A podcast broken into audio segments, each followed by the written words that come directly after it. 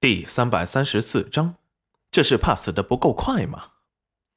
胆子还真大，怀孕了。虽然皇上没有说明她没有了生育能力，可是明眼人都能够猜出个大概。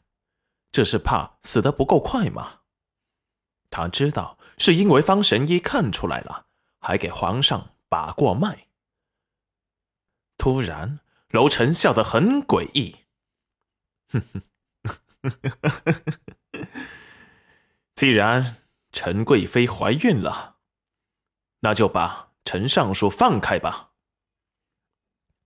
他倒要看看他肚子里的孽种是谁的，又是谁在他的背后打他的主意，觊觎他的江山。现在爱卿们对封太子一事还有什么意见吗？看着帝王笑得如此骇人，众朝臣低下了头。既然大家都没有意见，那朕就亲封娄景轩为太子，记在皇后名下。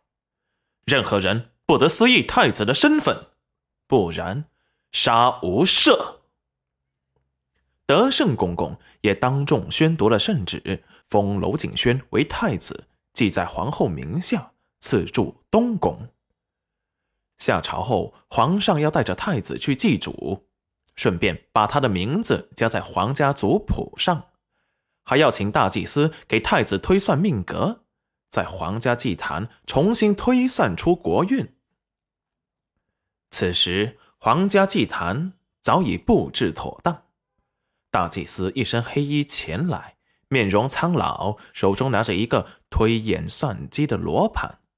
目光转似不经意的扫过裴元君，裴元君目光如炬，冷漠的没有丝毫表情，眼底的厌恶渐渐的升起，垂眸让人看不清他的神情。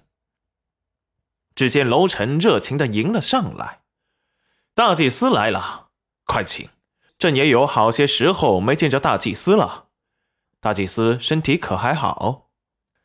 多谢皇上挂念，老臣身体无碍。那就好。今日请大祭司前来，是想请大祭司为我朝太子推算命格，还有重新推算国运。皇上放心，老臣定当尽力而为。说完，朝着景轩走了过去。大祭司给人的感觉就是看着骇人诡异。被他的眼睛盯住，就像是被魔鬼盯住了一般，浑身都冒着凉意，背脊发麻。小景轩看着他那双全黑的眼睛，吓得心跳都快停止了，全身感觉被什么可怕危险的东西给盯上了，毛骨悚然，令人恐怖万分。就在这时。大祭司拿出罗盘，接过景轩的生辰八字，开始演算。楼臣紧张的看向了大祭司，生怕景轩命里跟楼曲国有什么冲撞。大祭司先是在空中画了什么符咒，符咒发出淡淡的金光，缓缓的把那张带着金光的符咒打入了景轩的身体。小景轩感觉到。随着那张符的靠近，他呼吸都困难了，好像呼吸大了会闭气而亡，心里惊恐万分，拼命的想退后，却发现他的身体像是被定住了，动不了。恐惧逐渐变大，向着最近的皇上求救：“父王，孩儿好难受，感觉不能呼吸了。”只见楼臣不悦的看着他：“你是我楼曲国的太子，怎么能这么一点胆量都没有？这推算命格，朕以前也有过，哪里会不能呼吸？不要故意找借口。”裴元君察觉到小景轩不对，立即站了上来：“皇上，太子看起来很不舒服，不如改日再来推算太子的命格。”放肆！裴元君，你现在滚下去！正当什么事都没有发生，你以为国运是可以当儿戏的吗？